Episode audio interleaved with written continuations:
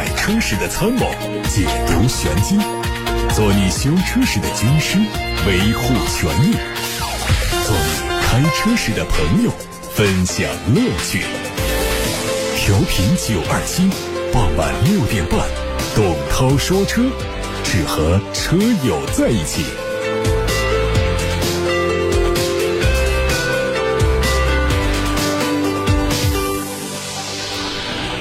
大家好，欢迎听我说车。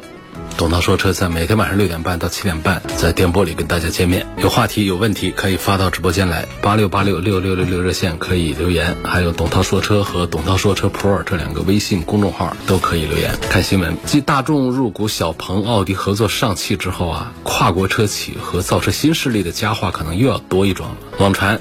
有两家欧洲顶级跨国车企都在积极拉拢某造车新势力，和此前发生的几次合作案例不一样。这两家公司的目标都是成为第一大股东，拿下控股权之后，动用它全球的资源来扶持这一家新势力，然后让自己的车型进入到中国市场。消息说，这家新势力公司有一定的电动化和智能化技术能力，尤其是智能化技术。今年推出的新一代电子电器架构虽然赶不上业界顶级水平，但比欧洲车企搞出来的东西要领先不少。另一个信息。其是月销量过万，而且有单一车型的销量在一万辆区间，品牌、服务、产品等在市场上已经站住了脚跟。第三条信息是，目前这家新势力股权比较分散，前几名大股东的持股比例并不多，拿下控股权的代价不会太大，并且创始人也有意愿让跨国车企入主。大家不妨猜一下，被两家欧洲顶级车企积极拉拢的某新势力会是哪一家？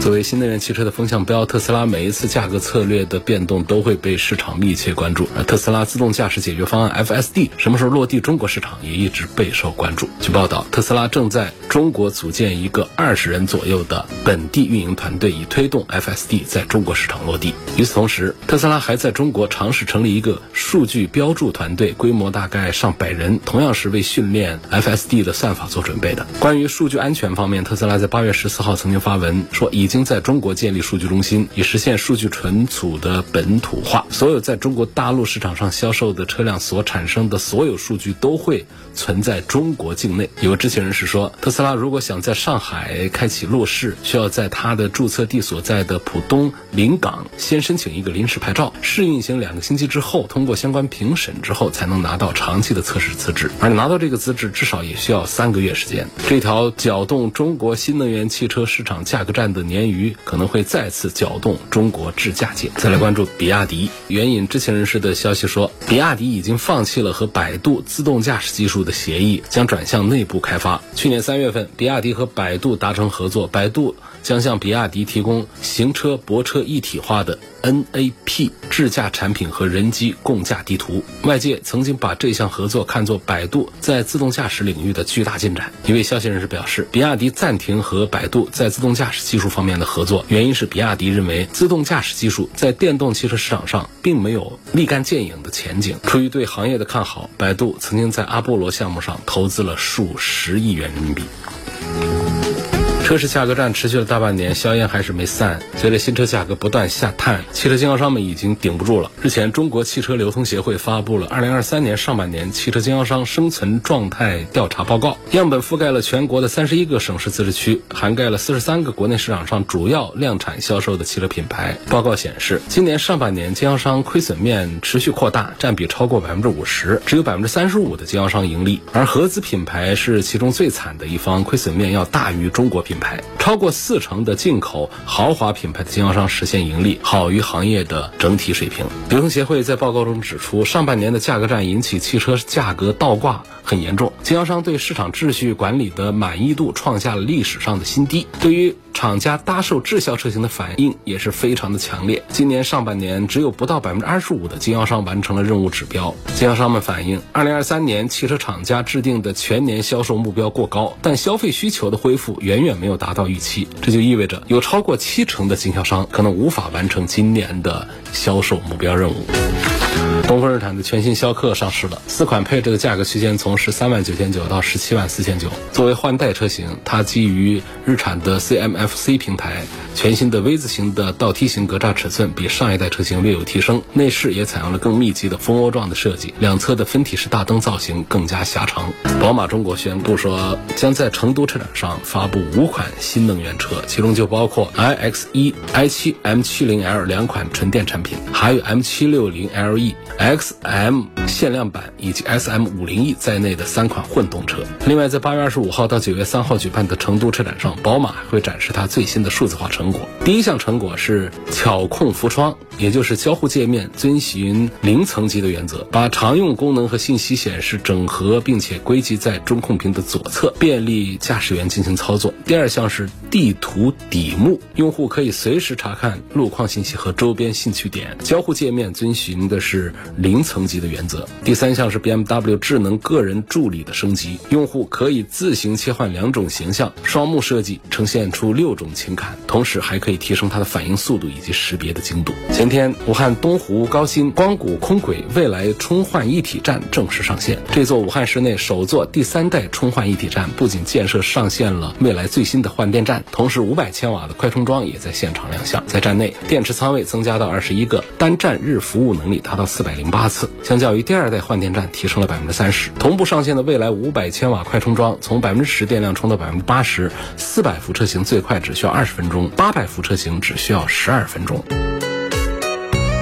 有个网友张先生，他问领跑 C 幺幺，平常上班十公里之内，偶尔回一趟黄冈，问。买哪一款比较合适？他还问到了家用买哪一款比较合适，我把家用两个字给省略了。咱们这节目根本就不怎么回答什么商用啊、公用啊，包括云印啊这方面的，那就是百分之十的概率都不到，百分之九十以上的大家都是在讨论家用车。不管是我们搞消费维权、汽车三包法，这也是针对我们家庭乘用车的；我们公车、云印车，大都不在这个范围之内。所以我们在解答这个选车用车的话题问题的时候，也更多的百分之九十以上。都是在回答家用车，所以大家只要提问过来，除非你问我是一个要跑运输的。或者我是作为一个公车需求的特殊说明，否则的话呢，通通的一律的看作是家用车就行了，所以不用多打这两个字。我家用买哪一款比较合适啊？大街上跑的都是家用车了。好，那么问这个领跑 C 幺幺跑黄冈买哪一款？领跑它有增程式，有纯电式，武汉到黄冈几十公里的个事儿，所以那几乎就是忽略不计。它那个增程式的纯电动部分，它就可以干一个来回还有多的。看那黄冈哪儿？呃，一般来说，它黄冈市区的话，就离汉口的话，从这个公路。里程上来看，也都不到一百公里，就几十公里、七八十公里那个事儿。所以领跑 C 幺幺的增程版的纯电部分就是一百八。两百八的这个续航里程，那如果是纯电，那更不用说了，直接是五百多、六百多的续航里程。这咱们还担心这几十公里这点事儿吗？这都算短途了，这都不能算长途。一般来说，我们讲一个跑长途，起码我觉得得两三百公里往上走，就是叫一个长途。一百到两百公里之间的，这就是一个中途吧。一百公里以下，我们把它叫短途吧。所以这个 C 幺幺，你在选的时候，可以从其他方面，比方说它价位到顶配的时候有二十万的，低配的只有十四万多的，有增程有纯电，从这些角度。来考虑，你不用根据那个跑多远，你这黄冈这个地方实在是不远，就不用根据这个指标来琢磨我应该买它的哪一个版本哪一个配置了。有个网友叫大洋，他说：“涛哥，你在节目里经常提到某两款车其实是同一款车，如果我不在意保值率，不在意品牌，不在意外形，是不是哪款便宜就买哪款？那确实是，那哪款便宜就买哪一款呗。但是这个东西，买车为什么你？”只冲着一个便宜呢？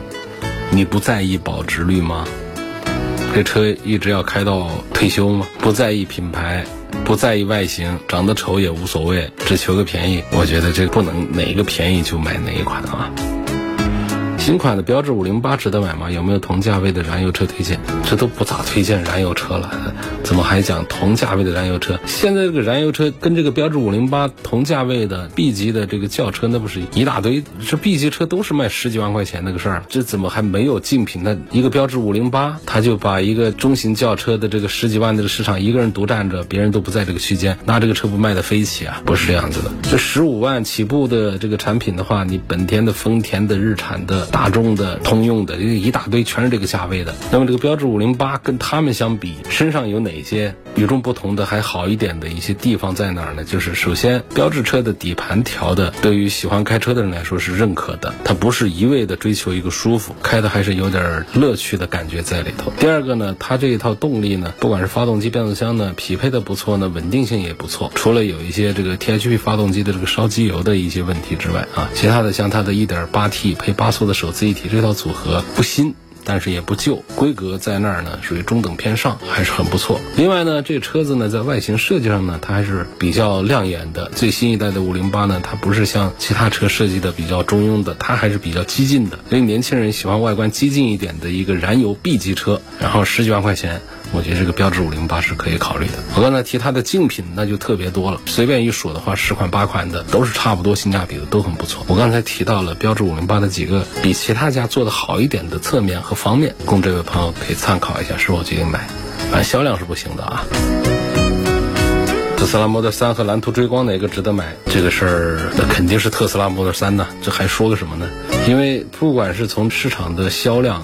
还是从整个的产品的综合的素质来讲的话，那个特斯拉的 Model 三那我们的消费者是直接是拿钞票、拿订单投的票，未必所有人都傻。都买错了，都去买了特斯拉 Model 3啊，唯独把这个蓝图追光这个车搞忘记了。这儿有一个性价比巨高的、特别好的一个车，大家全都没看见，不是这样的一个情况。这个追光呢，你看它形式上其实做的也还挺漂亮，但现在电车呀，没谁真正的能够在外形上超过谁。比如说现在新势力造车的这个电车，哪一台车做的丑？它不像是过去我们看到一个吉利、看到一个奇瑞走在大街上觉得外挂裂枣，然后看到一个大众、一个丰田、一个本田过来就觉得这像个车。的样，现在整个倒转过去，颠倒了，整个时代整个颠覆了。就现在你看到那种在街上特别亮眼、特别漂亮的，你瞎说，你就说这是个自主品牌，百分之八十的概率你没猜错，就这么一种情况。而且很多商标你都不认得，很多车型你都没见过，反正它做的很高大上、很漂亮。说这是什么道理啊？是还是那个设计师团队吗？是我们中国汽车市场发展是全球最快的，然后。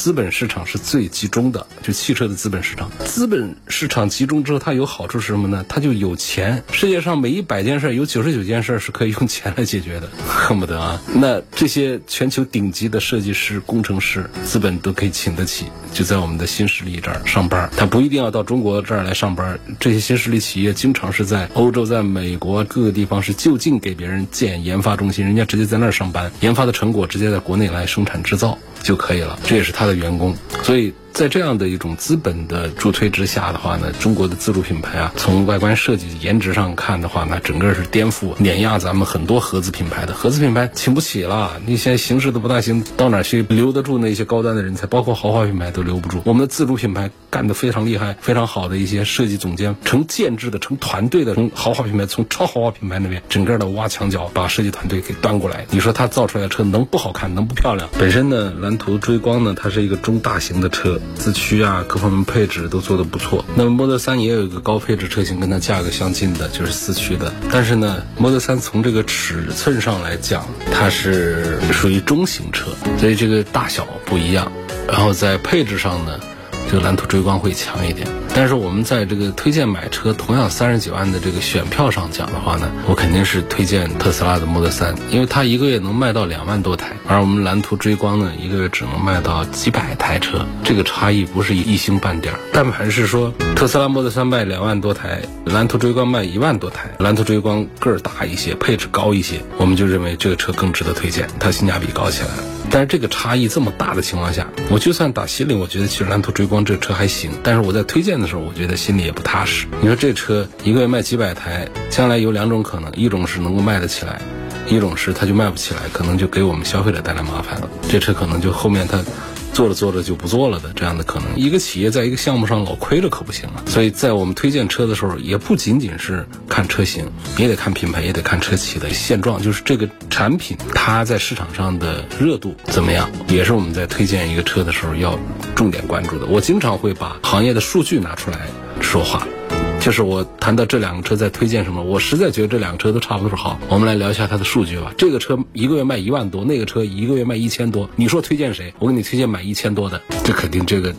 所以我们不能纯粹的就看说这个绝对这个车哪个好一些。当他们的销量一个就是有差异可以接受，但是这个差异不能大。第二个呢，就是说你这个卖的差的这个车呢，你起码也是在一个盈利线上、项目上是可以说得过去的一个线上。比方说一台车，我起码我能卖到三五千台的话，这个产品就已经站住脚了。能卖到一万台的话，那就属于是热销，那就是很热销的车型了。到个两万台，那就是爆款产品了，那就闭眼入了。所以这是在说这两个产品的时候，我为什么把选票。投给了特斯拉 Model 3的原因。下面有个朋友说，我记得涛哥去年还说力挺燃油车，电车需观望，现在就不推荐燃油车了。一年的变化这么大吗？是，就是这么大。燃油车往下垮的速度就这么快，电车往上升的这个速度就这么快。那么我们在这样的形势之下，你要做一个逆行者吗？你要逆势而为，我就死守着燃油车。说实话，我现在。从情怀的角度讲，我仍然对八缸车、对多缸燃油发动机，我仍然是有执念，我很喜欢。但是我在跟大家推荐车的时候，我不可能往这个方向上去。电车的发展速度每年是几何倍数的往上增长了，这随随便便的翻个跟头、翻个翻的往上跑。然后燃油车，第一个是销量下滑，第二是经销商亏损，第三是企业是积极的转型，企业都在积极的大量的放弃燃油车。在这种情况下。我们说，我们还来力挺燃油车，这不是一个公众媒体该干的事儿啊！不能和时代和趋势对着走啊，应该是顺着走。现在开的四零八有必要换个凡尔赛吗？这没必要啊，那傻事儿，不能那么干。问个问题。你现在这个新能源车基本快占汽车市场的一半了，也没那么多啊！你这说的太吓人了，因为我们的传统燃油车的整个保有量是很大的，还需要很长时间新能源车才能追上。我们现在在地面上跑的全国的乘用车的数量有三亿多辆，新能源车才哪儿到哪儿啊？你不可不能说一半。那么我们讲这个销量上讲呢，现在也不能就把它说成是一半，所以这个数字虚了一点啊。他说，那么问题来了，燃油车每加一块钱油，大概。五毛钱是各种税费，你这个数字又不准，这在哪儿抄的些数字啊？那两个数字都错的。油车加油九十二号便宜一点，九十八号油就是它里头的税贵的话，百分之十五吧。就是一个汽油的价格呢，它有几部分组成，由成本、市场的调节还有税费这三个部分组成。市场价格、成本价格，它都是石油市场和炼油企业决定的。那么税费这个事儿呢，它是政府制定和收取的。税费里面包括有消费税、进口关税、资源税等等各种。消费税是最大的呃一种。消费税在九十八号汽油上大概是百分之十五，在九十二号、九十五号零号柴油上大概是百分之十，所以正常在一般油价情况下，一箱油当中大概所含的各种税费之和占到总价的大概是四分之一，绝对不是。一箱油半箱税的，就是四分之一的钱是用来支付税费的，这是你的第二个数字错误。他接着说，他说新能源车就没这五毛钱的税钱，你觉得这合理吗？你又错了，谁跟你说新能源车加电电费里面不含税啊？百分之十七增值税率，电力产品它是有税的，你这三个数字全错啊。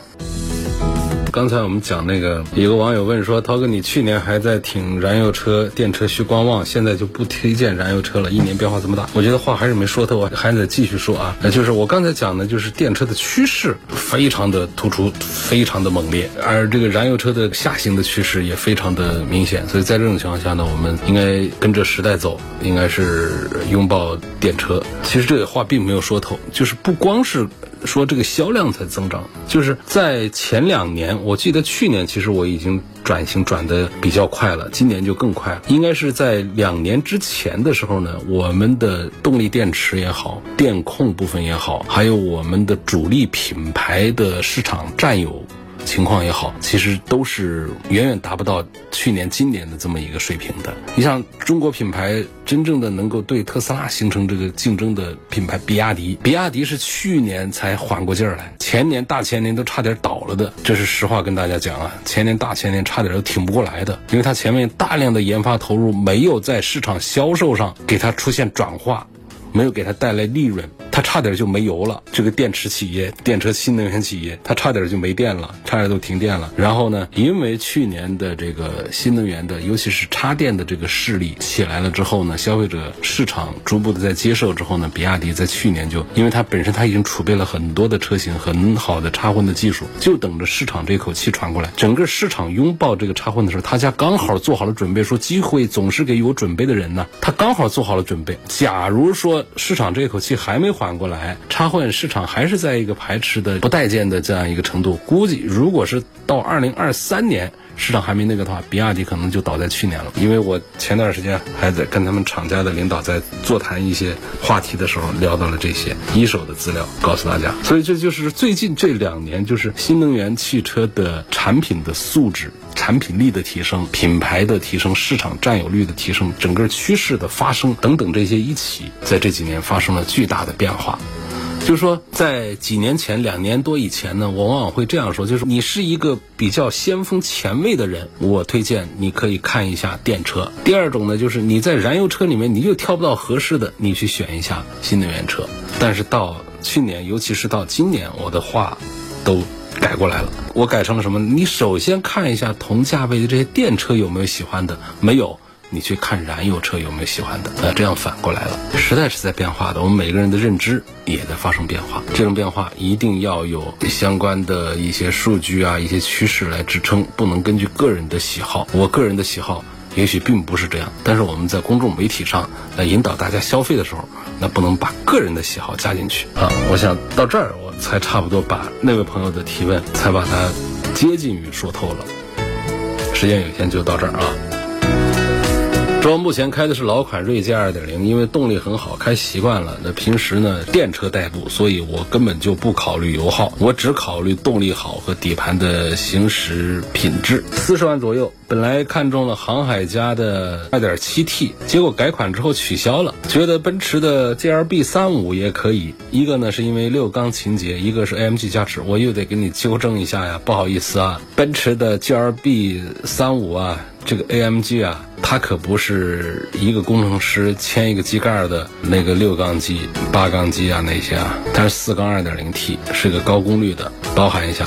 你如果是有六缸情节的话呢，你要注意，你买到的这个奔驰 GLB 它不是六缸的。它现在的问题是，请问是淘个二手的航海家还是奔驰比较好，还是其他六缸推荐？我怎么感觉在这位朋友的这个问题里面，我给他要给个这样的建议，就你现在按着不动，你啥都别买，因为我感觉你不会对二手的航海家特别满意。这个车呢，也跟你那个锐界呢，那也区别就大不了多大。然后呢，那个奔驰 GLB 呢，它其实也没有满足你的六缸。清洁，它是个四缸机。你目前焦点里面的这两个车，二手航海家和新的奔驰 GLB 三五，其实都不大适合你。你就先家里有个老锐界，平时也不大用，一般以电车代步，就先这么用着就行了。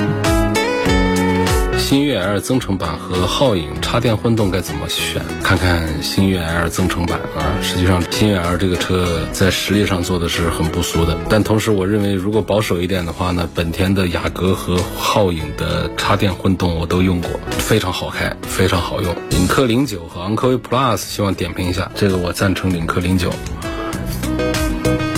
那时间有限，我们就不多回答大家的问题了。其实今天呢，我还给大家准备了一个素材要跟大家分享，但是时间比较有限，就是好多人都在问降价的问题，说是最近是不是降价潮来了？降价潮预计会来吧。那特斯拉现在四款车型都推出了相关的一些政策。其实现在是国家和地方都在出一些利好的政策。国家层面，商务部有一个商务部等十七个部门印发了一个通知，叫搞活汽车流通，扩大汽车消费。十三部委还发了一个文，促进汽车消费，叫放宽限购，降低购买成本。这都是全都是在七月份，一个七月七号，一个七月二十一号。然后还有国家发改委在七月三十一号还有一个扩大新能源汽车消费的一个政策和号召。商商务部也有，公安部也有。公安部有个促进汽车消费、实行公安政务服务一窗通办的，这是八月初的一个消息。商务部有一个百城联动汽车节的一个千县万镇新能源汽车下乡活动的一个政策。交通运输部也有一个关于完善充电基础设施网络的政策。地方层面上，像海口发了五千万元的新能源汽车的消费券，广东呢放宽广州、深圳的限牌，江西呢发六千万的汽车消费券，河南呢把那个购车补贴延续到今年的十二月底，湖南呢长沙启动了新一轮的促销，就是最高政府补贴六千块钱。上海是个人新增购置的车辆当中的纯电动车的占比超过百分之五十，这么一个努力的目标。深圳努力的目标是二零二五年新能源车的产量超过两百万辆。这个事儿不难啊，这件事儿交给比亚迪一家就可以干成。比亚迪在前几天刚刚做了一个五百万辆新能源车的下线仪式，他们跟我说，五百万辆过后，在下半年就有个六百万辆，到年底或者明年初就会有一个八百万辆，到明年下半年可能就会有一个一千万辆的一个下线仪式。你深圳的全市年产量超过两百万辆这个事儿，你交给比亚迪一家就给你搞好了啊。包括浙江也会建充电桩的一些计划，就是国家层面、地方层面确实有很多利好新能源汽车发展的政策。好，今天就说到这儿，感感谢大家收听和参与每天晚上六点半到七点半直播的董涛说车。错过收听的，欢迎通过董涛说车的全媒体平台收听往期节目的重播音频。他们广泛的入驻在微信公众号、微博、蜻蜓、喜马拉雅、九头鸟车架号、易车号、微信小程序梧桐车话、抖音等等平台上找到董涛说车，就可以找到我。